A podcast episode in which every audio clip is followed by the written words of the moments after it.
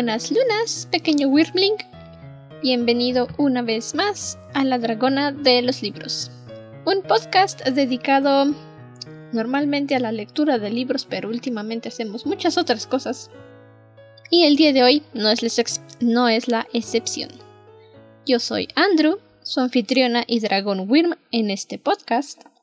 Y el día de hoy acompañándome tengo de nuevo a mis buenas amigas del fandom de las chicas superpoderosas, Domina Mortem y Lenora Dipoy. Tipo. Perdón. De pollo. Ni siquiera sé qué dije. Vaya. Ah, hola, otra vez. Hola. Ay, bueno. Qué bonitas presentaciones hago yo de veras. El día de hoy vamos a continuar esa charla que se quedó pendiente del año pasado. Ni siquiera se siente que haya sido tanto tiempo. En el que íbamos a hablar de por qué, en nuestra nada humilde opinión, los Rowdy son superiores. Ajá. Pero a ver si quieren, preséntense otra vez por si hay alguien que no ha escuchado el podcast antes y no sepa quiénes son. Ah, mm, ¿Quién empieza? No lo sé. Que empiece Lenora. Cortar muchas cosas. Ah. Bueno, hola. No, Este, no ayuda. bueno, yo soy Leonora. Llevo bastante tiempo en el fandom. No de uno del que me gusta alardear, pero sí, más bien como lectora y fantasmona. Y, y sí, no. Me la prácticamente. That's me, and that's all. Yo digo, con que apoyes y leas y convivas, ya es suficiente. Ujú. Sí. Ya es ganancia. Bueno, y pues yo soy Domina Mortem, autora también del fandom de las chicas superpoderosas en la parte de fanfiction en español. Ah, también ya llevo tiempo molestando ahí, eh, más de una década ya, entonces, pues me ha durado, me ha durado el fanatismo hacia la caricatura y hacia sus personajes entrañables. Y bueno, ahora que el capítulo de ahora va a ser con, con los roadies, creo que, pues aquí, a ver si no nos tardamos tanto hablando de esos malditos, mis favoritos en lo personal. Y yo sé que de muchos ahí en el fandom, así que, pues hay que darle, ¿no? A ver si no nos tardamos como la vez pasada. Digo, es divertido. Yo honestamente no estoy en contra de que se extienda la plática. Pero... Sería darte mucho trabajo a ti y pues tampoco eso es el caso. ¿Quién me manda a querer hacer un podcast? Pues yo, ¿verdad? Cuando me preguntan, ¿y te gusta el masoquismo? Híjole. Mira, a veces hago edición de hasta tres horas de audio. No, masoquismo puro. Ay, créeme que cuando llevas todo el día sentada escuchando el mismo audio que tuviste que hablar, de repente si dices, ah, ¿para qué no me callo? ¿Por qué no sé callarme? Bueno, en todo caso no eres la única. Sí, Aquí nos estás invitando, así que vamos a darte mucho trabajo. exacto, es que es divertido. A fin de cuentas es divertido y vuelvo a escuchar la plática y digo, ah, no, sí. Sí, sí está divertido. Y digo, sí está divertido. Pero a ver, que tienes que funcionar como moderadora, entonces guíanos. Guíanos, Soy can- dinos, Profesional. dinos cómo empezamos, de dónde empezamos. Ok. Pues comencemos con tu primera impresión. ¿Cuál fue tu primera impresión cuando estos tres aparecieron por primera vez en la caricatura? En su primer capítulo, con su colita de perro, sus pelos y sus caracoles. ¿A quién? No sé, la que quiere empezar, supongo que tú. porque ahorita Lenora no sé si pueda comenzar o no. ¿Quieren echar un volado, piedra, papel o tijera? A ver, empiezo yo. Ok. Eh, bueno, mi primera impres- impresión fue como, qué asco. Cuando era niña y pues miré los componentes con los que fueron creados y lo que usaron para eh, reemplazar la sustancia X fue de... y pues luego salen este trío de cabrones y recuerdo bien que en el capítulo querían darse a mojo, ¿no? Ay, no, estos van a ser muy agresivos. Y pues claro, en ese momento cuando pues ya pasa y se las jode, estaba de, qué violencia, me gusta. Mi reacción fue esa, fue de, ¿y será que vuelven a aparecer? Pues la primera vez que vi el capítulo, ¿no? O sea, así como que, ¿sí vuelven a aparecer? Espero que sí. Me sentí mal que me haya gustado en ese momento, porque todavía era pequeña y pues se las estaba dando y obviamente, claro que en algún momento de, ay no, pobrecito, las van a matar, no, no, pero no quería que tampoco los destruyan, ¿saben? Era como, pero es que me interesan. Algo así. Sí, de hecho, yo no me acuerdo exactamente cuál fue mi primera impresión cuando vi ese capítulo porque lo vi muy niña.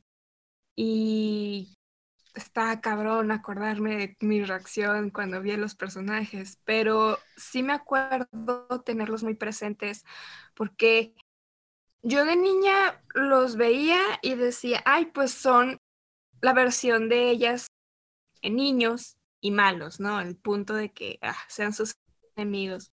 Pero mis primeras impresiones con respecto a la aparición de estos no la recuerdo del todo así específicamente, sino conforme fui creciendo. Porque conforme fui creciendo y pues seguí viendo y volviendo a ver los capítulos, pues yo los tenía como, ay, son los novios de las chicas superpoderosas.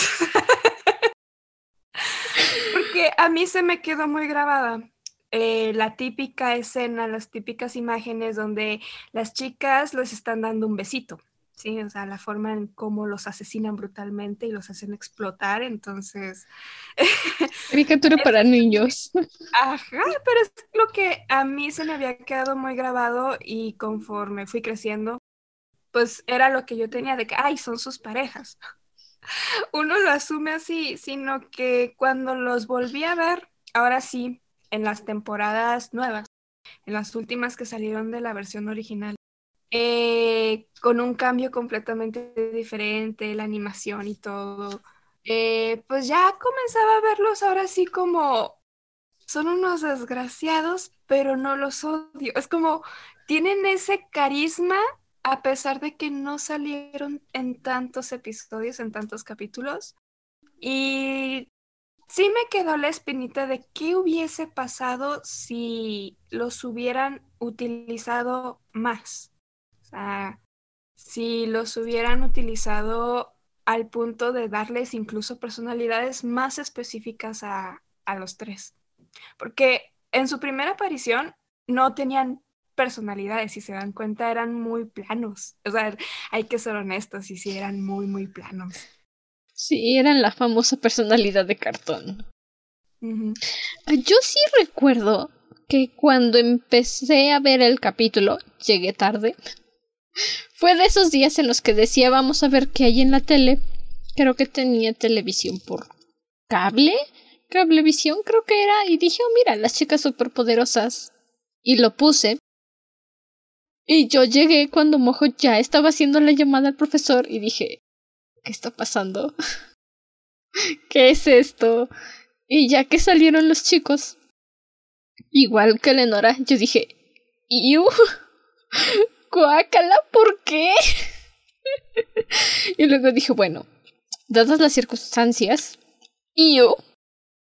Y cuando empezaron a mostrarlos, ya con toda esta agresión que tienen y que se ha conservado, siempre he sido una niña muy violenta, me doy cuenta de eso. Yo era esa pequeña niña que cuando ponía la leyenda de Sleepy Hollow, yo le, yo le echaba porras al jinete y decía, córtale la cabeza, córtale la cabeza. Por dos. Entonces, yo sí dije, me encanta. Violencia, agresión. y disfrutaba mucho de los encuentros entre las chicas y los chicos. Y de hecho, yo sí me sentí mal cuando los matan con un beso, porque dije, o sea, ¿por qué? ¿Por qué? No, no puede ser, no. Y me sentí muy frustrada, eso sí me acuerdo. Porque yo sí quería que siguieran apareciendo, que siguieran peleando y que los explotaran, desintegraran, convirtieran en polvo estelar brutalmente. Con un beso. Sí me sentí mal. Y luego cuando volvieron a aparecer, en realidad yo nunca vi el capítulo en el que son resucitados. Por alguna razón siempre me lo perdía.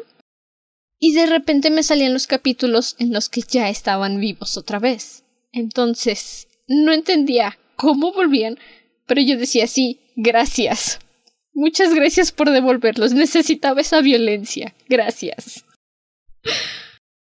Pues cuando yo vi ya más consciente, eh, pues la historia de estos tres, de que sí, fueron creados para derrotarlas y la forma en la que fueron eh, al principio, pues sí, lo de siempre, ¿no? Como que, ah, pues sí, no, los niños son asquerosos. El estereotipo de que, ah, es que los niños son asquerosos, entonces por eso están hechos de cosas asquerosas. Claro. Y pues lo mismo em, ocurría ya cuando pues fui creciendo y fui investigando. Me di cuenta que es una referencia, de hecho el de qué están hechos los niños, de qué están hechos las niñas, o sea, es creo que de un infantil popular, no sé de quién, desconozco de quién, pero sí es una rima porque en inglés, o sea, sí los, los ingredientes riman, tienen un ritmo.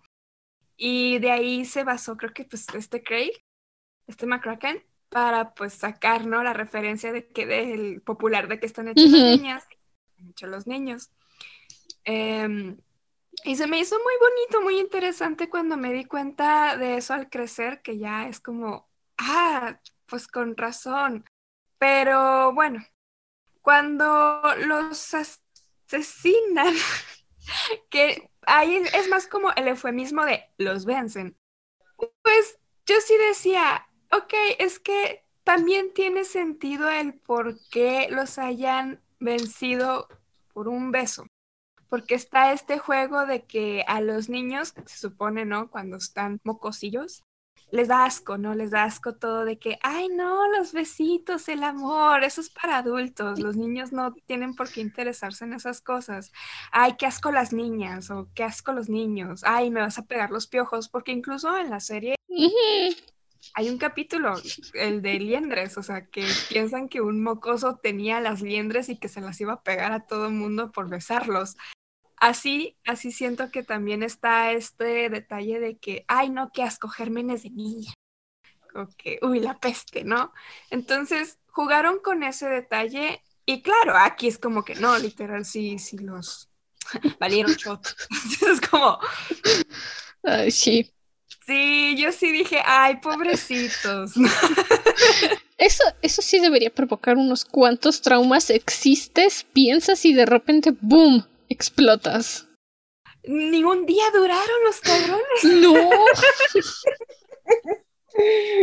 F. Así de, naces ni creces porque te moriste. Ya, ya ni como dirían los filósofos de naces, piensas, existes, no. Valí.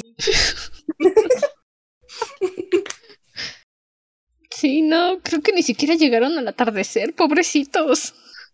No, de, volada fue como no perdieron el tiempo a lo que iban. Aunque siempre me pareció muy curiosa la forma en la que las chicas asumían su derrota. O sea, se las así como que se las bien rico así. y dices tú, ouch.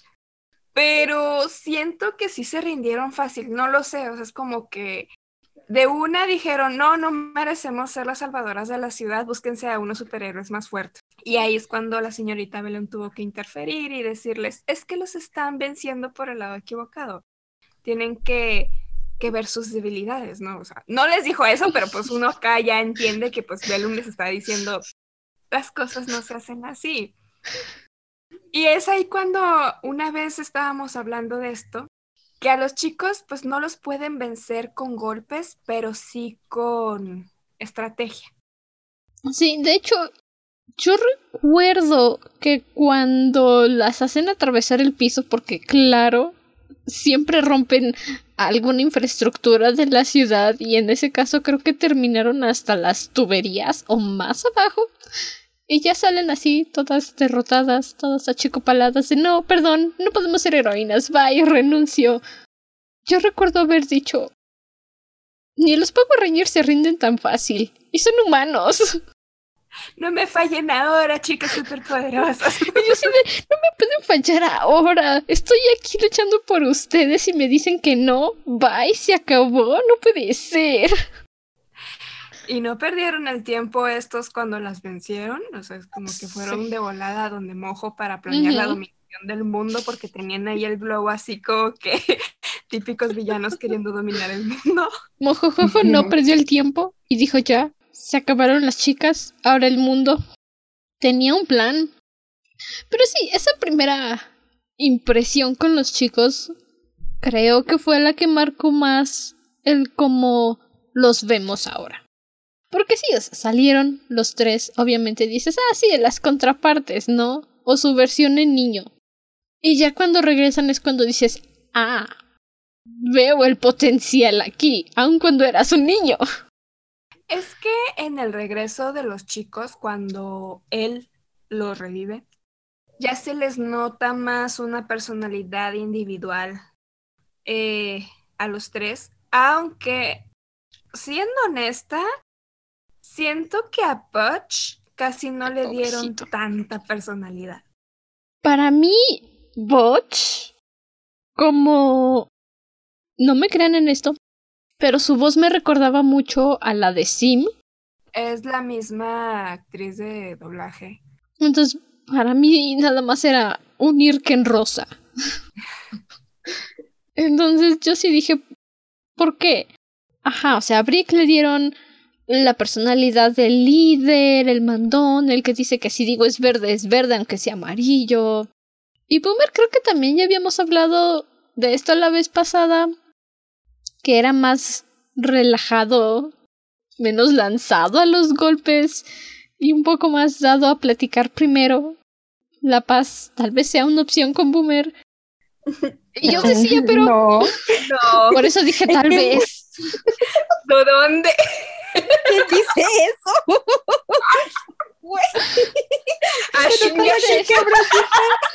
no sé, no sé si recuerdan, pero él fue el que dijo, van a, ¿cómo es que? Van a comerse sus palabras, a escupírselas y a comérselas de nuevo.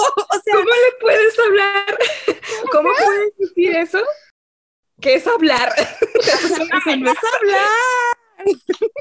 Él habló, no, hizo nada al principio. Pero bueno, a lo que iba es que Butch nada más parecía ser el lanzado al que le decían vamos y él decía sí él es ese amigo que si salta un, alguien del puente, él también va a saltar. Bueno, yo soy, bueno. Yo soy. es, es que yo creo que tiene que ver con lo mismo que pasó con las chicas. Porque si hacemos una retrospectiva de la serie, vemos que en los primeros capítulos de las chicas superpoderosas, las personalidades de estas se fueron dando a través de los episodios que iban saliendo con pequeñas características. No había como tal una personalidad que tú dijeras, ah, vamos a hacer esta, esta, esta, esta y esta, esta. No. Entonces, como era el segundo capítulo y como bien dijo Morten, que en el primero sí fueron muy planos, al ser la segunda aparición de estos, obviamente dijeron como, bueno, vayamos a diferenciarlos poco a poco. Y creo que tanto con Brick como con Boomer le pusieron más características de lo que pudieron haber puesto en Botch. Tal vez su mayor como aspecto de personalidad de él era como, ah, sí, esta es la parte arrebatada de Burkup, entonces a este vamos a ponerlo como el más hiperactivo de los tres, el más de, que de hecho creo que ese es un rasgo que se marca en su personalidad de, es que este es de los este es el que no piensa, este es el de vamos a darle, vamos a darle, vamos a darle, vamos a darle. ¿Qué te ha puesto que si no hubieran planteado como tal la idea de que Brick es el líder, apenas hubieran revivido, Butch se les lanzaba, sin pensar en planes ni nada. es que hay que, hay que ver una cosa con, con estos personajes. Y si los si les prestamos atención a sus apariciones desde la primera, eh, cómo reviven, y ya después cómo los van mostrando en el resto de, la temporada, eh, sí se nota como con Brick y todavía con Boomer sí están esos rasgos y pues a Butch, si bien le tienen marcado esa hiperactividad, sí es cierto que es más del que sigue, sigue a Brick, le sigue el juego en todo, le sigue y pues molestan a Boomer. Es como que son bien bullies con el pobre Boomer. Es que se deja. Al final, no, al final de cuentas, eh, ahí como que se van revelando poquito a poquito cada rasgo de esos, pero eh, no sé, es que sí, sí hubiese estado interesante verlos más, saberlos en más capítulos, porque, como bien dijo Lenor, entre más salían, más se iban definiendo, porque así pasó con las chicas superpoderosas. No son las mismas que vimos en las primeras temporadas hasta las últimas. Entonces, pues, no, sí, potencial sí había. Y, y, yo creo que por lo mismo, que creo que esto sí lo mencionamos en el podcast anterior, de no salieron tanto porque la serie se llamaba Las chicas superpoderosas. Y creo que ellos hubieran llamado mucho más la atención que las chicas. Porque sí, de hecho lo afirmamos, que ellos se roban los capítulos y no por nada, hay, no hay que mentir que la mayoría que entra al fandom es por la la potencial pareja romántica que representan los chicos, porque si no serían como muy limitadas las ships para que ellas para que el fandom haya crecido como creció. O sea, en parte, si el fandom existe y muy shipeadoras, es por los chicos. Ajá. No, sí, de hecho, recuerdo una vez en, en una de esas encuestas que una suele ser aburrida en Instagram. Y creo que fue, no recuerdo quién me había preguntado eh, qué pensaba yo, aquí pongo tal vez la pregunta para ver ¿Qué hubiese pasado del fandom si estos chicos no, o sea, no existieran? ¿No fue Steve? Ajá, creo que sí, fue Steve. Sí, sí. Me preguntado, sí. Sí, sí, ya me acordé. Steve me había preguntado de que, qué es lo que habría pasado si los, si los chicos, los roadies, no hubiesen existido ¿con quién terminaríamos emparejando a las chicas superpoderosas? O si acaso el fandom de las chicas superpoderosas eh, pues hubiese sobrevivido con fanfics, porque pues ahorita estamos muy moribundas en la parte en español, pero, sí. pero imagínense si todos esos fanfics no existieran. Y es que todos los fanfics y cómics son populares como son justamente por los chicos, por el interés romántico. Yo sí creo que el fandom no hubiera sobrevivido si nunca hubieran existido los Rowdy. Porque a fin de cuentas, lejos del interés romántico, son personajes con muchísimo potencial, como ya hemos repetido como 14 veces. Y la simple idea de poder explorar sus personalidades, ya sea intentando adivinar cómo sería el canon o hacer nuestro headcanon, que es lo que todos hacemos, la verdad la verdad es que en cuanto a fanfics, no. No le veo mucho potencial al fandom sin los chicos. La serie en sí, solo con las heroínas, pues sí, fabuloso, me encanta, pero ya en el sentido de fandom, creo que no hubiera sobrevivido. Es porque la mayoría del fanfic, aunque nos duela, no duela, sino que hay que ser honesta, la mayoría entra en busca de romance y drama y salseo. Entonces con las chicas no habría como, sin los chicos no habría este romance, drama y salseo. Y más aún teniendo en cuenta que esos representan como tal un cliché que se viene manejando durante siglos del típico amor prohibido o es como esto es complejo, que a uno le gusta, o sea, a uno le gusta esa mierda, marica, a uno le gusta. Claro, o sea, no, no estamos diciendo que no, es más, lo admito, lo admito, sí yo vengo por el fanfic, por el shipeo y por el salseo. Creo que aquí las tres estamos más que metidas en esta mierda por lo mismo. Entonces creo que a ponernos de pechito a decir, no, es que la... ¿Cómo crees? Ni chipeamos. No, a ver, no, no. cojan, así es como que estamos con los personajes. Obvio. Claro. Beso de tres. Eso va que ahorita estaba viendo, hay un youtuber que me gusta mucho que se llama Coffee TV y está, él está haciendo un análisis de las películas de High School Musical.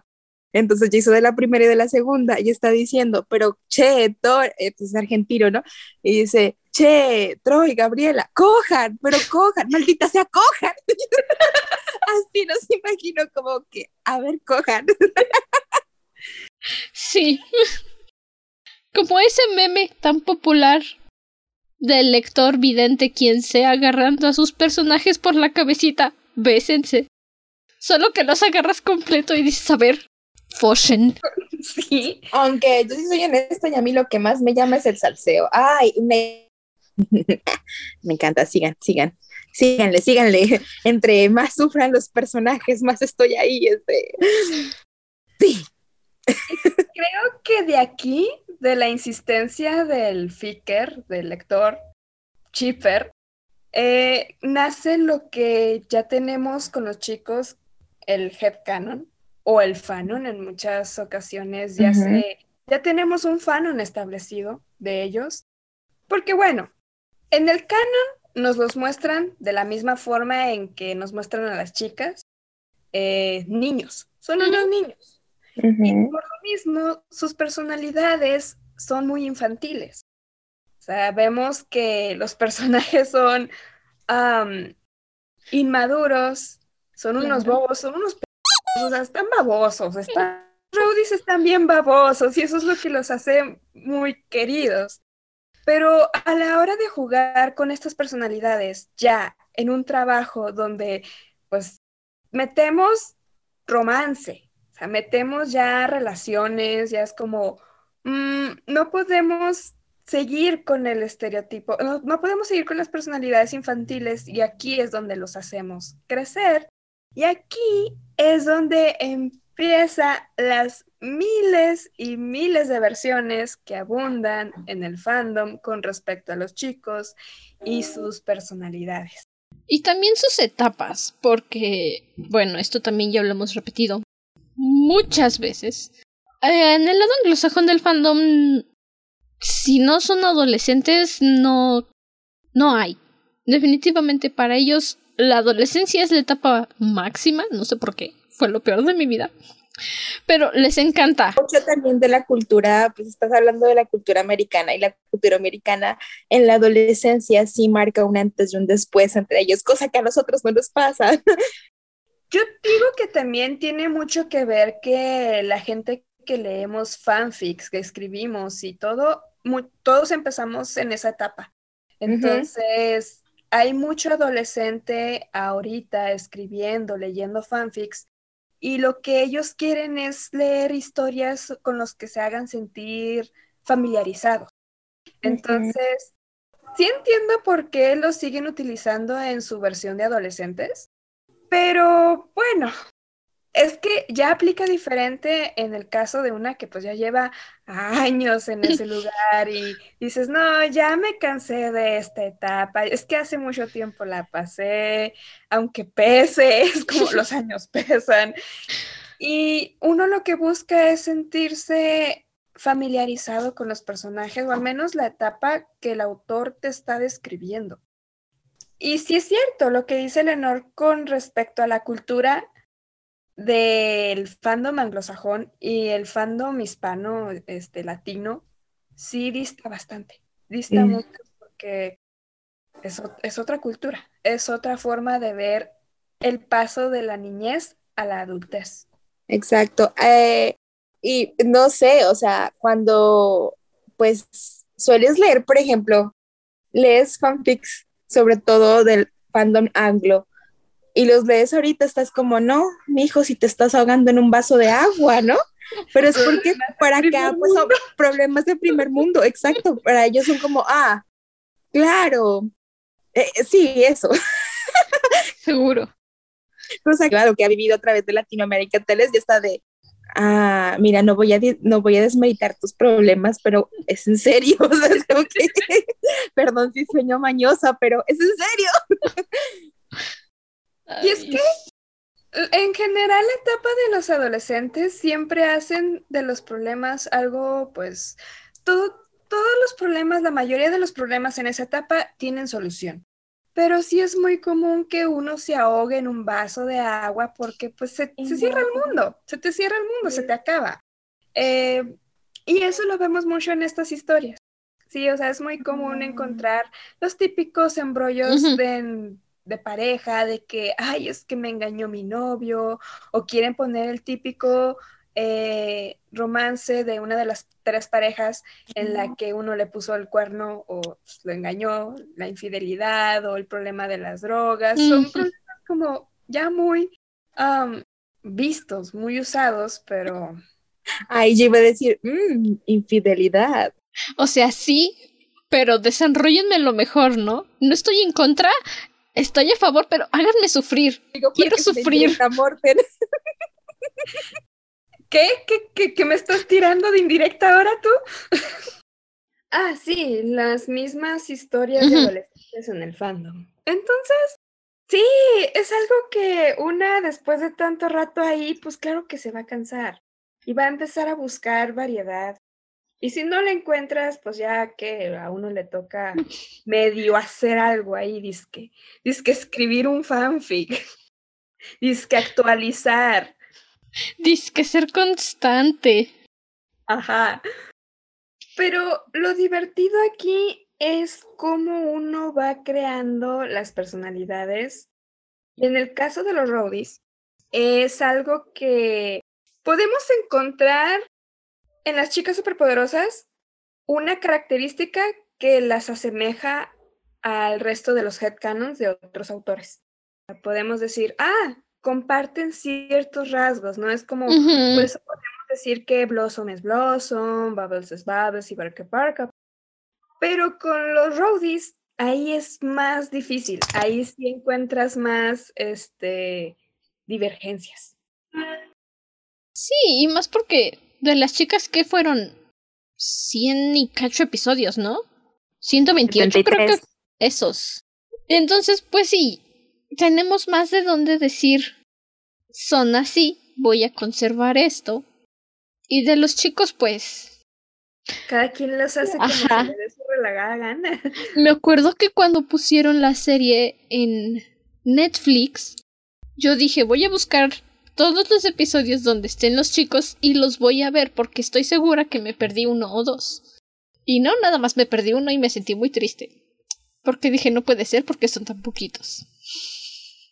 Pero pues de esos pocos episodios dices, bueno, de aquí como que puedo hacerme una idea de cómo los voy a hacer.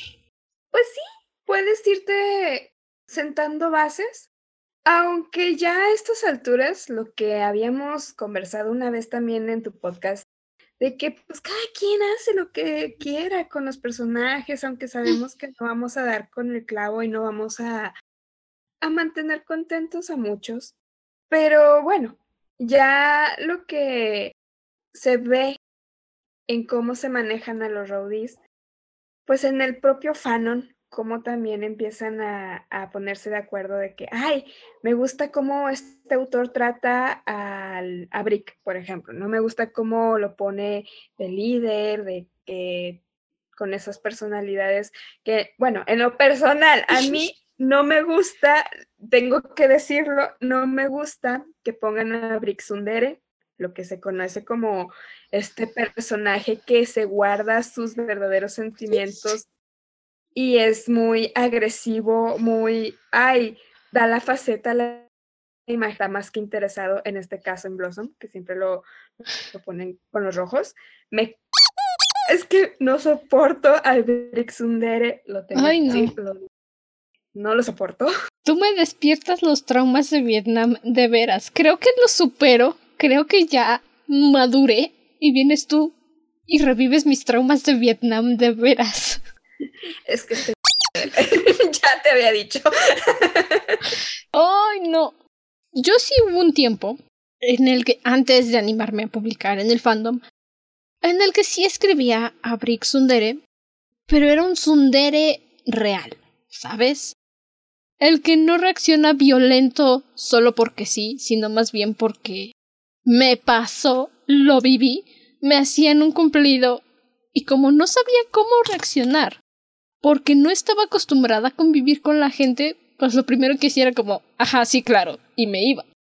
Y luego, cuando el fandom dijo, ah, sí, los sunderes son la gente que nada más es violenta, porque sí. Y le dieron esa personalidad a Frick, yo decía, no puede ser. Y la verdad es que sí me desagradó mucho. Me provocó muchísimos traumas porque todos los fanfics que yo empezaba a leer era Brick Sundere, pero ni siquiera era Sundere, o sea, era agresivo, era violento por el simple hecho de serlo. Y yo lo odié. Patán, pero un patán de esos. No, dime por qué eres patán. No, es como que al menos explícame por qué te comportas así. Mm, bueno, es que te digo, ya a partir de ahí como que la gente dijo, ay, pues me gusta que esta personalidad, o la típica de que le ponen a Boomer como el idiota, el retrasado, de que sí, en la caricatura juegan mucho con eso, claro que sí, claro que sí se ve a un Boomer, sí, algo lento, mucho, bastante lento. Pero bueno, ya cuando adulto, es que no es lo mismo dar a un boomer niño como lo vemos en la caricatura, que ese es el factor de comedia que tiene la misma serie, a cuando ya me lo quieran mostrar como un adulto, un adolescente, lo que quieras, un adulto joven, con esas mismas características bien infantil, bien inmaduro, es como, ¿por qué tú nunca maduraste? porque O sea, ¿qué, ¿qué es lo que pasó contigo para que siguieras comportándote como el mismo personaje que descubrimos en la serie de cinco años, los que no tiene sentido. O sea, no me están explicando muchas veces por qué algunas personas deciden ponerlo así, en exageración de bobo. Y ni se diga de Butch. Ay, no, creo que Butch es el que han tratado peor después de Boomer, honestamente. Porque a Butch de bestia sexual no lo bajan. Y eso es todo lo que tiene. O sea, exacto. Sí me di cuenta de eso en los últimos fanfics que busqué y dije, pues vamos a leer a ver qué hay de nuevo. Y no, a Botch no lo bajan de bestia sexual y, y ya. Es lo único que le ven y yo digo, pobrecito. ¿Cómo me lo maltratan? Pero bueno, ya cuando los vemos individualmente, eh, también afecta mucho cuando los quieren retratar a los roadies ya en el conjunto, en el trío que son. Y bueno, aquí es donde entra este tema que nunca me va a dejar así hasta el cansancio. Lo veo ya incluso en otros fandoms con otras series. Pero es este trato al villano, a los villanos cómo el fandom y en general la gente percibe a estos personajes antagónicos y pues cómo esto influye en el momento en el que un autor ya lo ve en su fanfic y dice cómo va a trabajar los roadies, que este, en general uno dice, ah, son los antagonistas, ¿no? Pero no, en un fanfic em, así común, ya no los ves como antagonistas, ya los ves como intereses amorosos y para que la ship tenga sentido o no te sientas tan culpable por poner comportamientos tóxicos, porque ahorita es lo que también está. Ay, no, no normalices estos comportamientos, no normalices em, las relaciones abusivas, la violencia, ¿no? Y para no caer en eso, mucha gente les cambia lo que fueron en un principio y los hacen más tolerables, que no está mal. Quiero aquí aclarar que no es algo en lo que yo esté peleada, no es como que, ay, no, detesto eso, Pero sí es muy común que de tanto que los vemos así, de ser el interés amoroso de la chica, ellos, no sé, a mí en lo personal siento que pierden su, su autonomía, su de, su, pues por lo que fueron, nos lo presentaron y...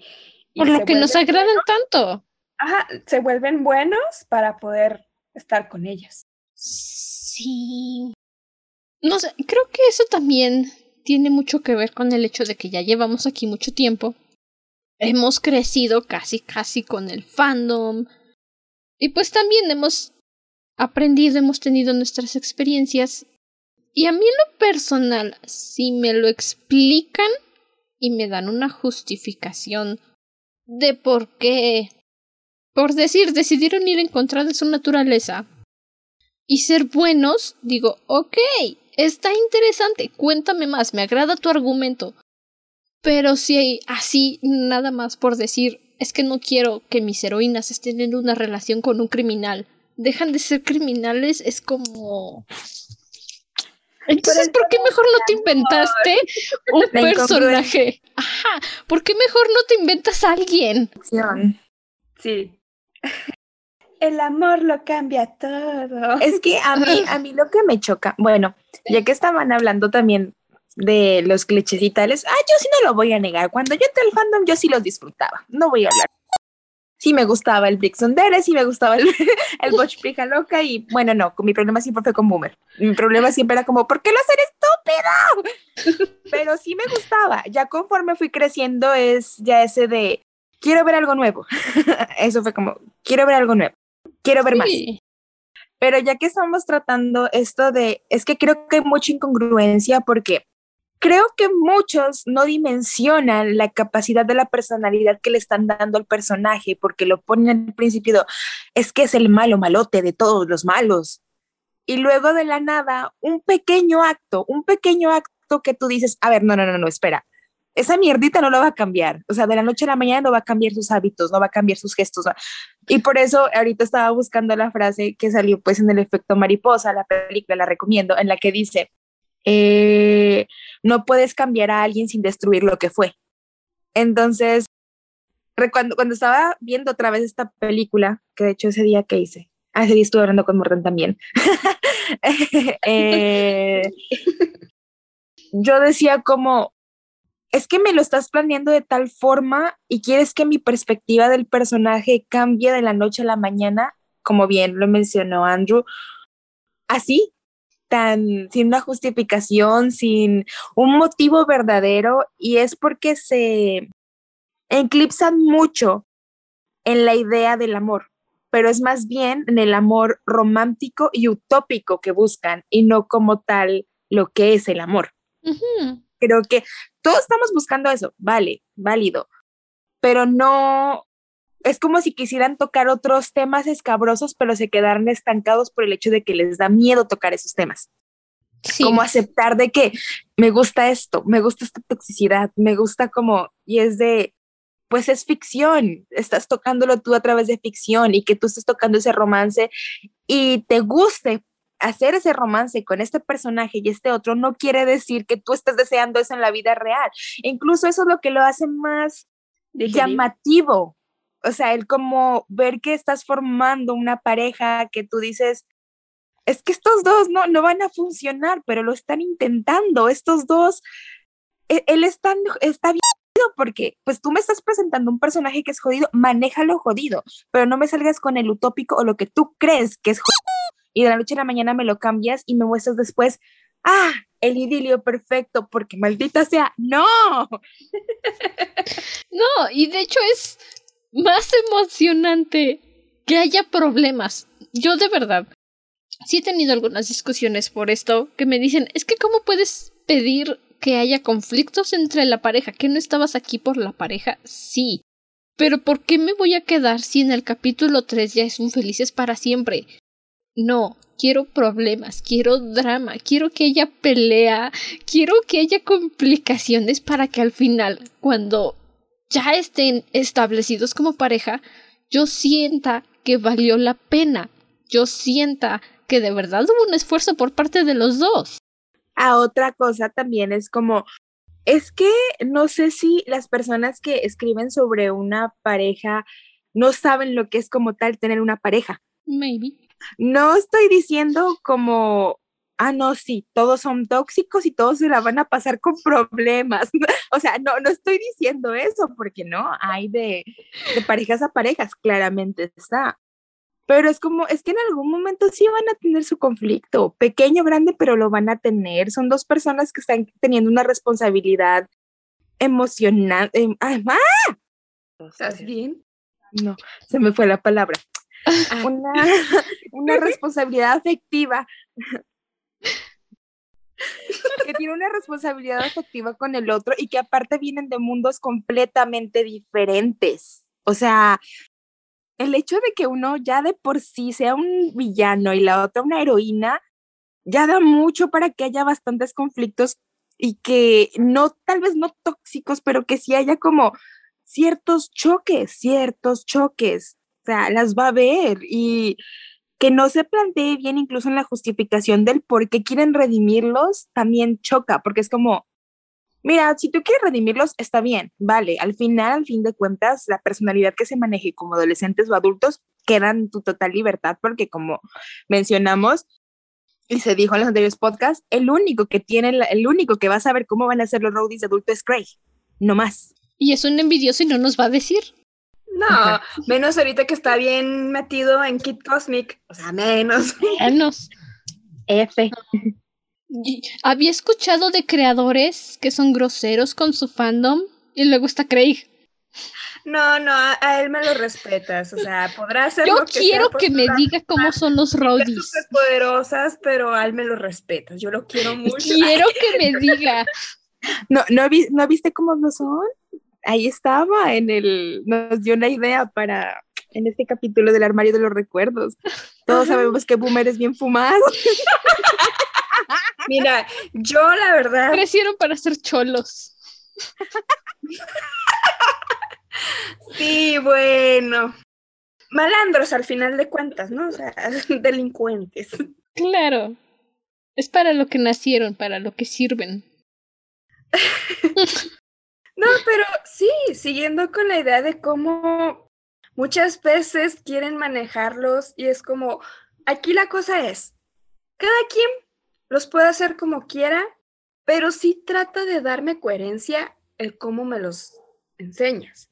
Si tú en tu fanfic haces la pareja de los roadies con las Powerpuff y ellos los muestras como, uy, los villanos que malotes, que están destruyendo toda la ciudad, que no tienen escrúpulos, que no, manejan valores, ni la moral, ni se diga, cuando mágicamente llegan a tener interacciones, contacto con sus contrapartes y llegan a, a replantearse el, ay, mi contraparte no es tan odiosa o como que les quieren meter a fuerzas que se están interesando en ellas y de ahí surge un romance y por el poder del amor que todo acá siempre lo vence por mi varita mágica.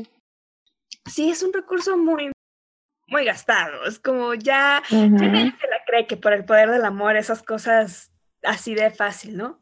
Pero bueno, las es historias... es el camino flojo, pues. Sí, y lo puedes leer en un fanfic porque es un fanfic y a veces el autor no busca darle sentido ni coherencia y está en todo su derecho. Es como... Sí, claro. Pero cuando una ya está de exigente y está de, ay, pues esta vez quiero darle sentido a la construcción del personaje, aunque no nos pertenezcan estos personajes y los tomemos prestados para hacer nuestro headcanon, pues una así piensa, ah, no, pues, Perdón. ¿qué pasó? No, no, no, sigue, sigue. Ah, ok. Ah, no, pues ahora sí, no sé, quiero que tratar en ellos ese rasgo de villanos que sea muy difícil de quitarles, por ejemplo que los hagas crecer con ciertos traumas, que los hagas crecer con ciertas decisiones que pues los llevaron hasta el punto en donde tú los estás tratando, manejando.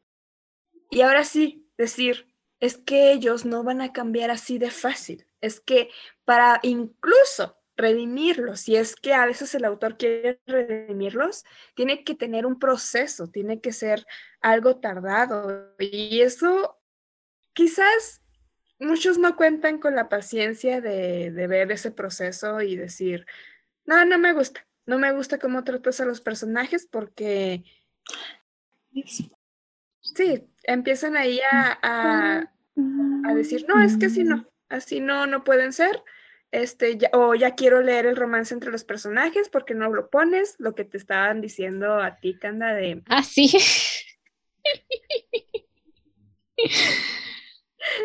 sí, que es que tú vienes a shipear, ¿no? ¿Por qué no los shipeas? Y es como que, pues me gusta más que shipearlos, ¿sabes? ¿Por qué no hacer los miserables? Ajá, exacto. Ay, pues ¿por qué no hay romance en tu historia? Que no se supone que era de un chip. O sea, sí, pero está más divertido hacerlo sufrir, ¿no? Si, si los pongo juntos ahorita, pues, pues ¿para qué, no? Ya se me acabó el fanfic.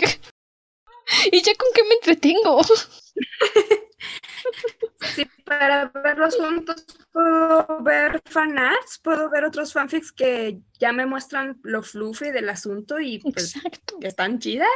Es como se disfrutan, se disfrutan esos trabajos desde luego porque pues la vena shipper siempre va a estar ahí latente acá, presente y todo lo que quieras. Nunca muere. Ajá, pero una se aburre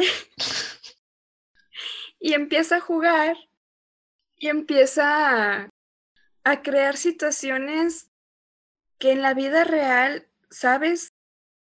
Tú tendrías un límite con ello, pero como es ficción, no tienes por qué tener reparos. O sea, de que te digan, ay, es que tú estás poniendo a la pareja muy tóxica, lo que decíamos.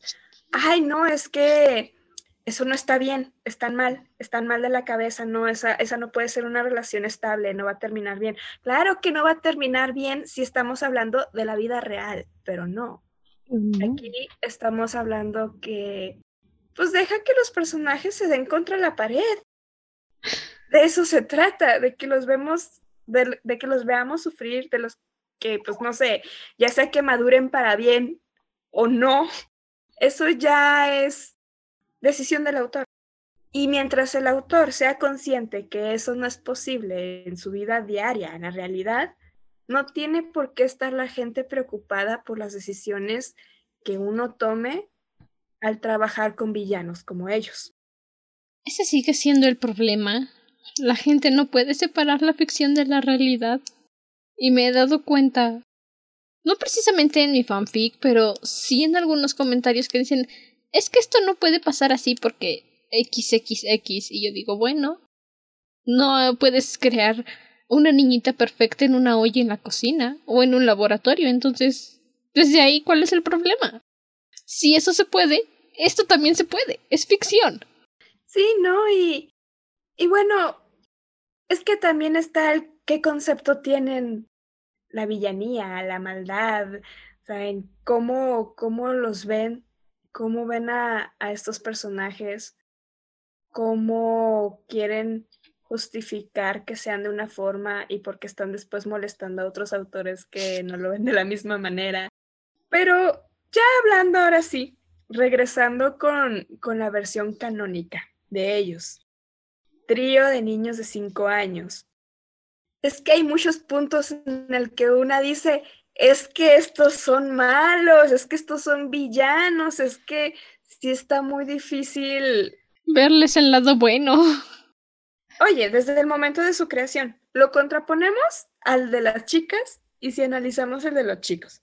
las chicas superpoderosas nacen de la olla con los ingredientes. Y en cuanto ven al profesor en la película, muy lindas, muy cariñosas, muy como que usted es nuestro padre, es nuestro creador, mientras que con los cabrones, o sea, con los chicos, llegan, se presentan, incluso ellos ya se presentan con sus nombres, o sea, ellos no esperan a ser nombrados como las chicas, ellos ya dicen, nosotros somos Brick Boomer Bot. No, no es cierto, no es cierto, son Bacteria, Bandido y Bajeza. Ay, obvio, son estamos hablando de la versión latina, pues claro, ¿verdad? Nunca lo voy a superar. No, o sea, tan fácil que era dejarles los nombres, pero no. Bandido, bacteria y bajeza. ¿Quién es quién? Nombres en latino, ¿qué te pasa? ¿Quién es bandido? ¿Quién es bajeza y quién es bacteria? Bandido es boom. Bajeza es brick y bacteria es botch. ya. Ya. ¿Su bajeza? ¿Su bajecidad, entonces? Sí, es- están bien vergas, ¿qué te pasa? Me gustan tus nombres latinos, no lo siento, Nunca me acostumbré a ellos. pero sus nombres anglosajones, que es por los que todo mundo los conocemos. Y que, eh, ellos nacen y, y de una creo que se quieren a este ojo, es como que tú quién eres, tú por qué nos hablas así, lo toman ahí de del cuello de la camisa y le dicen, este, te vamos a patear el trasero y pues este tiene que decir calmados, ¿no? O sea, ustedes quieren patear el trasero de las justicieras y empieza a darles, es como, son violencia. Son violencia pura. Violencia. Sí, la verdad es que los chicos no ayudaban para mi control de violencia cuando estaba chiquita.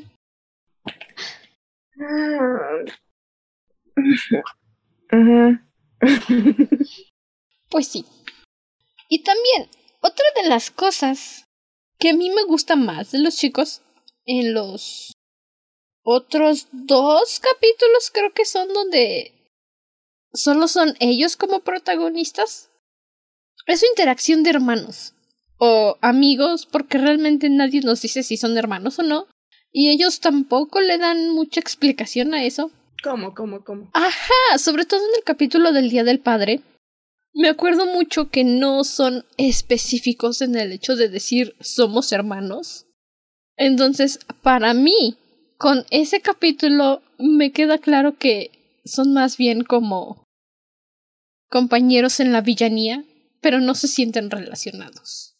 Al menos así es como yo lo interpreto. Curiosa interpretación. Porque no recuerdo nunca decir. Es que no los recuerdo decir realmente que somos hermanos. Pero es que se sobreentiende. Es que no creo que sea necesario que ellos digan que son hermanos, porque se sobreentiende que nacieron juntos como así también las chicas y ellas son hermanas.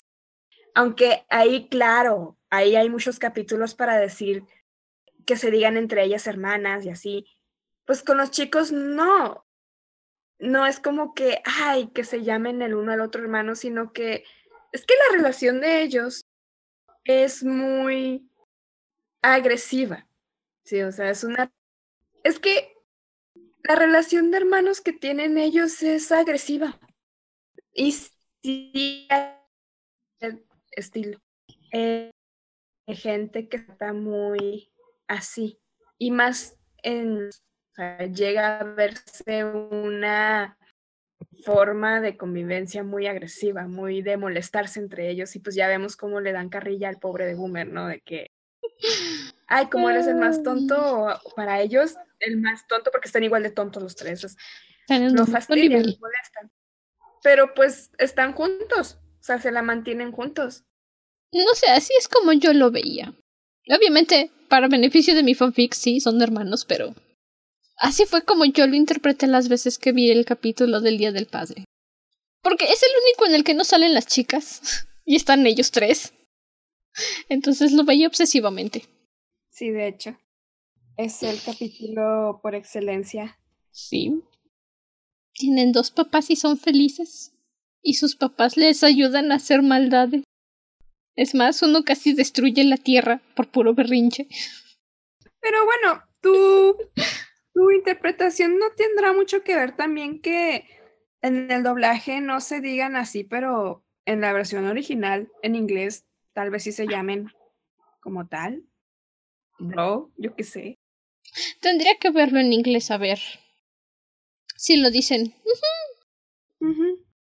Pero pues ya sabemos que son hermanos. Es que es eso, yo lo veo muy innecesario de decir. Es como, pues ya nacieron juntos. Salieron del mismo inodoro. Salieron del mismo infierno cuando revivieron, entonces Bueno, ahí sí también. No sé. No sé, es, es la forma en la que lo interpreté por varios años. Ya hasta que empecé a escribir fanfics fue cuando dije, ok, sí, por beneficio de mi historia son hermanos. No, pues sí, ¿verdad? No, pues sí. es que, pues, hasta que no publiqué el, el, fanfic oficialmente era como de, ajá, sí, ok, no hay nadie que me diga que no. Puedo hacer lo que yo quiera en mi fanfic. Pero eso también es una de las interacciones que se mantienen en el fanon, me he dado cuenta. La relación violenta que tienen, ahí sin importar que pongan a Boomer como el idiota, el descerebrado y Butch sea la bestia sexual, se siguen tratando con violencia. Se vea de donde se vea. ¿Está rica tu galletita? Es un dulce. Ah. ¿Qué? ¿Qué? Habla, yo qué sé. Yo te escucho. Es que me distraes comiéndote tu dulce. Se ve sabroso. Ah, no, ya, perdón. Ya para ir cerrando este capítulo, de sus headcanon que han hecho. No sé, ya quieren hablar del compartido, del fanfic, del fanfic que querían hacer, que nada más antojan y no comparten. ¿Cuál ha sido su parte favorita del desarrollo de los chicos? Bueno. Eh, pues vamos a centrarnos en los Rodis, ¿no? Pues sí. Lo de ellos. Es un momento de brillar. Sí, al menos yo, por mi parte. Es que para mí los chicos han sido personajes que, bueno, es evidente que les tengo mucho cariño. Eh, me gusta trabajarlos bastante. Y eso es más que nada porque les he puesto detallitos que son parte mía, o sea, son parte de, de mis gustos, de las preferencias, algunas, por supuesto, no todas, no es como que yo esté diciendo, ah, sí, yo, este, cometería genocidio acá, como ellos. O sea, sí, pero pues no se puede, ¿verdad? Pero entonces, no, ya en serio, ha sido un proceso, un proceso que ha llevado años, que al principio cuando yo empecé en esto, yo ni siquiera me atrevía tanto a trabajarlos en su faceta eh, de súper. Yo siempre era más de universos alternativos y no fue hasta por el 2016 más o menos cuando ya comenzaba a animarme a verlos yo, o sea, trabajarlos yo como su parte súper. Pues han pasado los años, les he metido muchos detalles, muchas características, que no solamente son mías, sino de la gente que me rodea.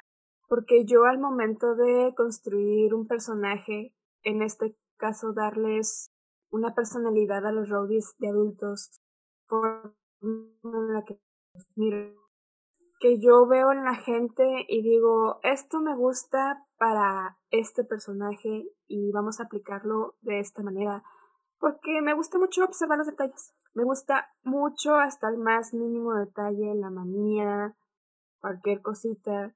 Y ha sido largo. No es algo que puedas crear de la noche a la mañana. No es algo que tú digas, ah, voy a hacer a mis chicos de esta forma y así, ¿no? Así se mantiene. ¿Por qué no? Incluso una a veces dice, no, ya no me gusta este detalle, mejor se lo quito mejor le pongo este otro. Y ha variado, ha variado mucho desde la vez que los percibí de, ah, ok, hasta como ya los estoy trabajando actualmente. Aunque lo que sí tengo muy en claro es, yo a estos tres nunca los voy a dejar de ver como villanos. Ellos no van a tener un proceso de redención, no van a redimirse, no veo por qué lo harían con las cosas que yo les he puesto. ¿Que pueden terminar mal? Claro, claro que sí. No me arrepiento.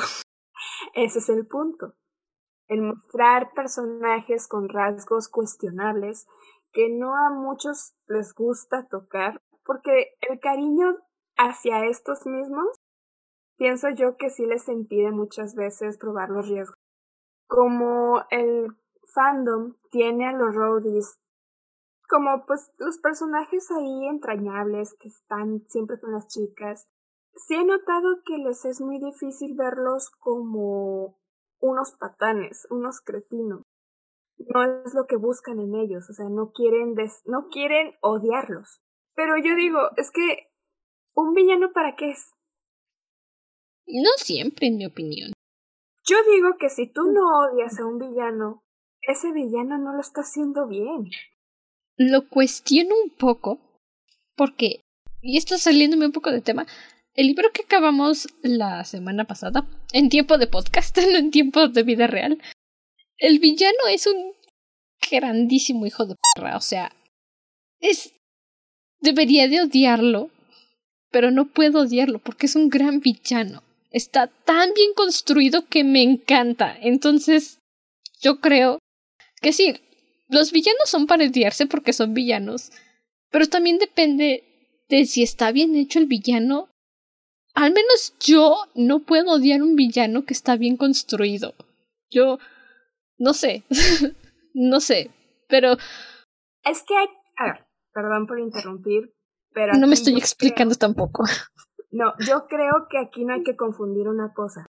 El que tú lo odies no quiere decir que le estés dando un valor menos a lo que es.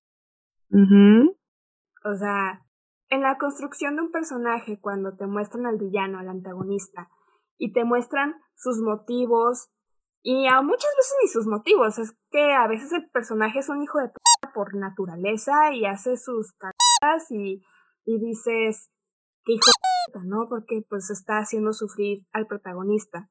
Pero al mismo tiempo, claro, puedes ver el carisma, puedes ver el potencial en este, puedes decir, es que lo estás haciendo muy bien siendo el mal. Estás haciendo demasiado bien el mal. ¿Sí me explico?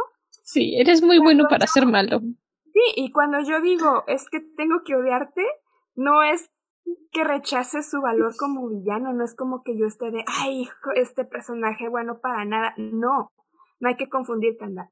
Cuando uno dice, es que el villano tiene que demostrar sus rasgos, su nivel de... A veces de locura, porque igual no todos los villanos manejan un grado de, de locura, a veces otros tienen otras diferentes motivaciones, ya depende del caso. Cuando un villano se muestra como es y tú lo detestas y al mismo tiempo lo admiras porque está haciendo muy bien su labor como villano, no quiere decir que, o sea, el odiarlo no quiere decir que te pongas del lado de los buenos, o sea, eso es lo que yo quiero llegar, no quiere decir que... No, yo estoy del lado de los villanos, que tú ah, no, mal. No quiere decir que tú te pongas en ese plan de te odio y ya, no más. No, es como, te odio tanto y por eso te amo. Y te odio y te amo. Ajá, creo que eso es lo que yo quería decir, pero nomás no lo decía. O sea que sí, lo odio, pero te quiero. Es una relación complicada. Es, pero es respetar, es respetar su esencia de villano, es respetar su esencia malvada. ¿Sí? Sí. El odiarlo, yo digo que es hacer que el personaje haya cumplido su labor. O sea, la, la principal función en un relato, en un personaje como el antagónico, es ser ese personaje que provoque esas emociones negativas o incluso que le haga difícil el camino del héroe, el protagonista, y que uno como lector diga, te detesto. Y si tú lo detestas es porque está muy bien hecho, porque lo está logrando. Porque Sí. Concuerdo. Yo soy Tim Villano. Yo también soy Tim Villanos, por eso los odio. Vamos a ir al villano. Ok. ¿Y tú, Lenor? De tu proceso de creación de headcanon, si es que ya tienes algunas partes definidas de los chicos o sigues trabajando en ellos? Sí, tengo cosas definidas. Es que sí tengo un headcanon de ellos. ya me gusta hablar de ellos, que es diferente. ah, bueno. Eh, creo que para mí lo que más se me ha complicado es de alguna forma la perspectiva masculina. quiero decir, ¿cómo hacer que estos personajes que estoy manejando sea, o sea, suenen como un hombre? Porque siento que eso es muy difícil.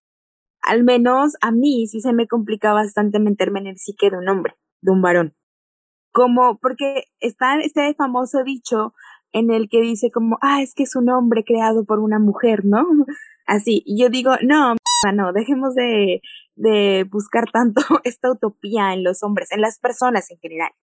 Entonces, según como yo estoy manejando el headcanon, sí se me ha dificultado un poco como darles esa voz, pero como bien dijo Morten, es cuestión de tiempo y todavía sigo trabajando en ello. Así que sí, creo que sería como esto lo que más se me ha dificultado, pero va bien, supongo, a su tiempo. Eh, yo digo que mientras lo vayas tomando con calma, está bien. Siempre, siempre. Sí, bueno, en mi caso, lo que más me ha complicado en mi headcanon de los chicos es que sean diferentes. Porque mi problema es que dejé a Brick para el final, porque dije no lo voy a hacer primero, porque si lo hago primero me voy a ir por mis traumas de Vietnam. y voy a hacerlo el líder, el frío, el que no piensa, con considerando a los demás que solo es abusivo. Entonces yo ahí lo dejé para el final. Y en las pequeñas partes que iba definiendo de Butch y Boomer al final me di cuenta que los estaba haciendo un brick en azul y en verde. Entonces, ahí fue mi parte complicada y divertida al mismo tiempo porque dije, no puede ser, porque soy así, porque hago lo mismo. Y fue también cuando empecé a ver más los capítulos donde salen, como para poder hacerme una idea de cómo es que Craig los estaba diferenciando y ya de ahí yo decir, ok, puedo tomar esto como idea y continuar. Y sí, no voy a decir que ya está muy definido mi headcanon de los chicos porque no. Lo sigo viendo para ver qué me agrada, qué no me agrada y modificarlo en el futuro, ¿no? Ahorita ya en mi fanfic los voy a dejar con la idea que tengo, pero pues es el borrador, por así decirse, para ver si me gustan. Ah, no, y no necesariamente una evolución eh, para bien o para mal, sino que los personajes van creciendo de la misma forma en la que vas creciendo tú. Ajá, sí. Porque, güey, o sea, es, que, es que un personaje, es que... Eh, ponle que es como tener un hijito que tiene que crecer según el ambiente que le estás dando. Es como, lo, lo, famoso de eres Dios, tú le diste vida a esto y esto se va a mover de acuerdo a el parámetro, contexto y cómo va creciendo dependiendo de edades y todo eso. Hasta donde le tengas fin, digamos. Entonces, va a estar cambiando. Si nosotros somos como tal seres cambiantes, el personaje es igual. Sí, y eso también es lo interesante y lo divertido del fanfic. Que se supone que ya conoces a este personaje y mientras más lo trabajas de repente cambia y evoluciona y dices, oye, me agradas. O dices, no me caes bien. Entonces yo por ahorita es lo que estoy viendo con mi headcanon de los chicos que digo, sí, todavía me agradas. Y hay veces que digo, compa, tienes personalidad de cartón, evoluciona por favor. Pero es culpa mía, no tuya.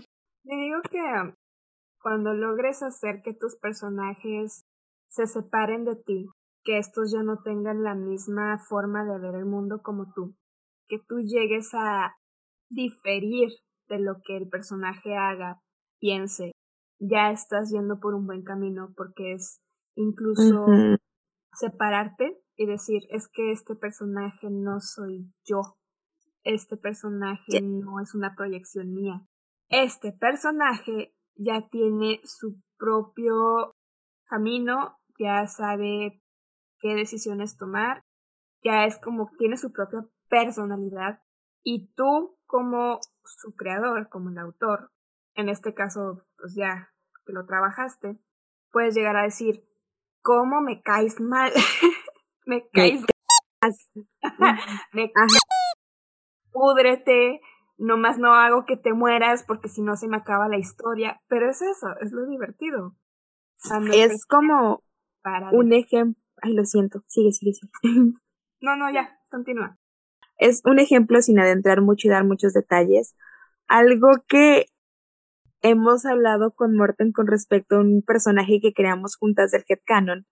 No voy a decir quién, pero que las dos estamos de este hijo de p maldito psicópata, marica. Y es que cae mal. Entonces, Es que hoy fue de los roadies, no fue de idilios, así que no vamos a hablar. Ajá, pero Sí. es eso, es como una ejemplificación de que cuando tú te separes de ellos, pues sí. Por ejemplo, pues yo que tengo más trabajado, podría decir de las chicas, aquí mencionándolas un poquito, aunque es el especial de los roadies, sí puedo decir que, por ejemplo, hay cosas que ellas, su forma de actuar y ver del mundo ya distan bastante de lo que yo como persona soy. Y que yo digo, ok, este personaje pasaría, por ejemplo, me pasa mucho que ahorita en lo que yo estoy viviendo, yo lo estoy viendo de una forma, pero no puedo evitar como, ah, este personaje lo miraría de otra. O sea, es como, eh, ajá, había actuado de otra forma. Y eso es lo chévere, es como, ¡ah! ya se sustenta por sí mismo, qué cool. Es un sentimiento bonito. Y estamos hablando de que para lograr eso, iniciamos el proyecto hace como tres años, ya este año se cumple el tercero. Ay, nuestro tercer aniversario. Felicidades. Les mando arroz virtual. Ahí, ahí tenemos que darnos una escapada romántica, Morten. Mira, yo te espero en abril. En abril te caigo, amor. Yo les mando arroz virtual. Gracias, corta. Porque de mi casita no puedo salir. Es que, te, te digo, regresando, es que es un proceso que toma su tiempo. Y hay que tener mucha paciencia. Y pues mi consejo siempre al momento de construir un personaje es que uno tiene que salirse de su burbuja. Uno como autor que va a escribir de muchas personalidades tiene que salirse de su burbuja para que sus personajes no sean planos o presenten el mismo tipo de pensamiento, acción. Por ejemplo, ya que pues estamos en esto, eh, yo con los roadies, tanto en el headcanon eh, que tengo con Idilios, con Lenor, como propio, ya aparte, este, mi headcanon del proyecto familiar y el eh, individual sí llegan a tener ciertas diferencias porque los personajes pasan por eventos que en la otra línea no. O sea, ya estamos hablando de que en Idilios los trato como padres. Mientras que en el individual, pues no. Sí, ellos no tienen esa responsabilidad. Y a partir de ahí como que se van separando en otros caminos. Pero sí es algo que tengo que tener mucho cuidado porque si bien comparten ciertas características, tengo que ver en el sentido que con Lenor estoy lidiando con sus chicas y ella con mis chicos. En el individual, pues mis chicas son diferentes a las de Lenor. Entonces no puedo mostrar la misma pareja de los rojos, verdes o azules en una o en otra.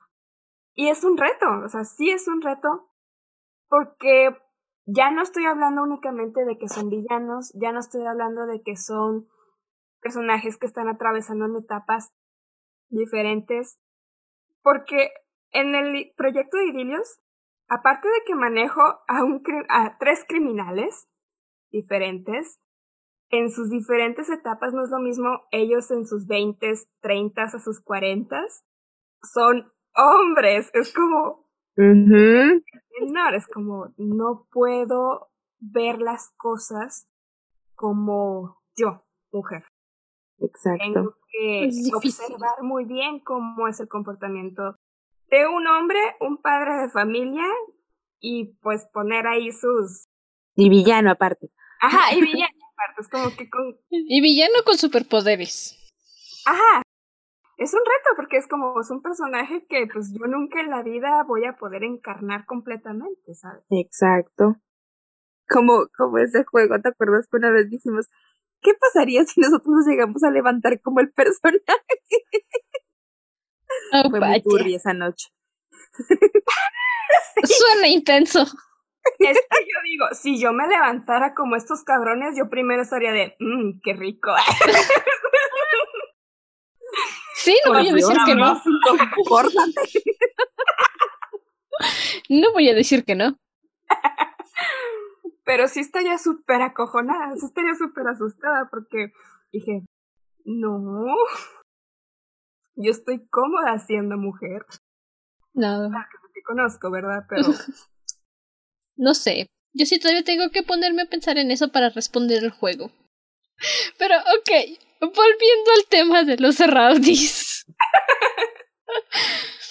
Um, de los capítulos en los que salen, ¿cuál dirían que es su momento icónico favorito en el que dicen cabrones? Así. La gran pelea, la gran pelea. los chicos han vuelto a la ciudad. Sí. No hay más. Por dos. No, pero un momento en ese específico. La gran Ah. pelea. No, solo. no un capítulo, un momento en específico. Cuando La gran pelea. peleando en el ring. Sí, la gran pelea. O sea, ese momento es cuando más se pasaron de... O sea, sí, no mames.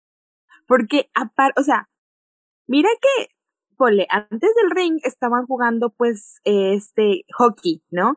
Las venían madres, pero en la gran pelea, dejando de lado de que, de que se las, las estaban golpeando, las estaban humillando, es donde demostraron como tal cómo disfrutaban esa violencia, cómo se enaltecían ellos mismos de disfrutarla.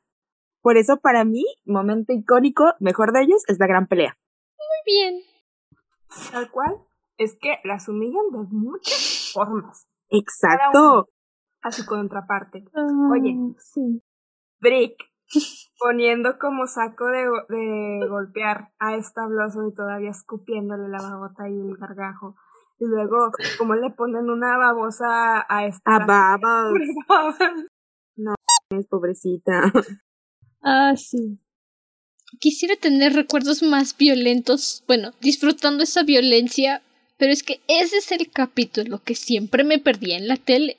Y ya que lo vi, pues obviamente ya de grande es como de, ah, lo disfruto distinto, ¿sabes? Lo disfruto desde el sentido de, mm, villanos. Villanos sin opción de ser buenos, me encanta. Pero La bueno, idea es que lo estás disfrutando. es sí. que no es por justificarlos, ¿verdad? Porque no, ni al caso. Hay que aceptar que son unos desgraciados. Pero pueden tomar que se están desquitando porque, oye, no es cualquier cosa que te hayan explotado por un besitos. es poco comparado al dolor que debieron sufrir al explotar. Y se ve que les dolió mucho porque empiezan quejándose. Y no es como que fuera instantáneo. Yo me acuerdo que empezaron a echar humo. Y luego se ponen de su color y luego Gritando. gritan, o sea, traumas. traumas tienen los pobres. Qué bueno. Sí, ok. Amo. Vive el mal. Por sus traumas. Los amo por desgraciados. Y deben sufrir. Sí. Ay, qué lindo que es cuando llega el momento de sufrir.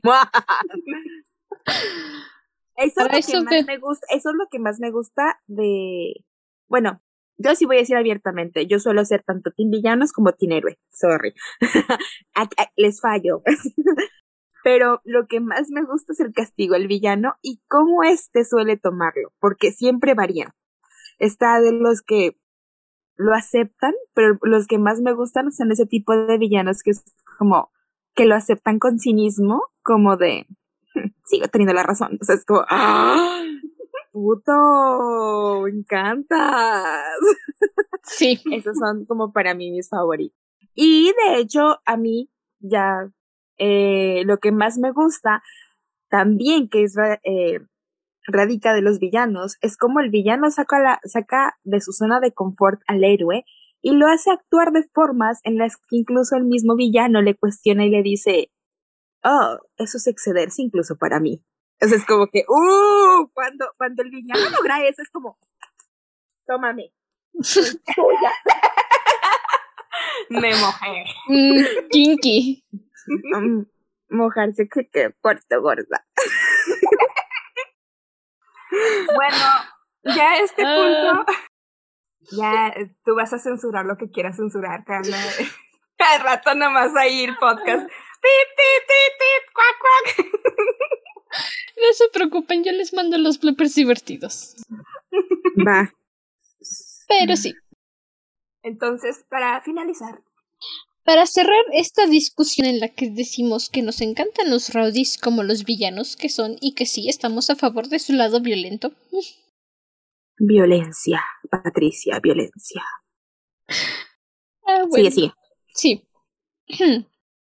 Yo los invito a ver la serie otra vez. Busquen en Google cuáles son los capítulos en los que salen los chicos. Y véanlos. Son fabulosos. Es divertido. Y te ríes porque. Pues porque. Están desquiciados. Son unos cabrones, de veras. Mientras más, mientras más sufren la gente, más se divierten ellos y yo también. My heart. Como siempre, pueden encontrar a Mortem y a Lenor en Instagram. No sé si quieran decir sus nombres de usuario. Igual las etiqueto en Instagram, así que no hay problema.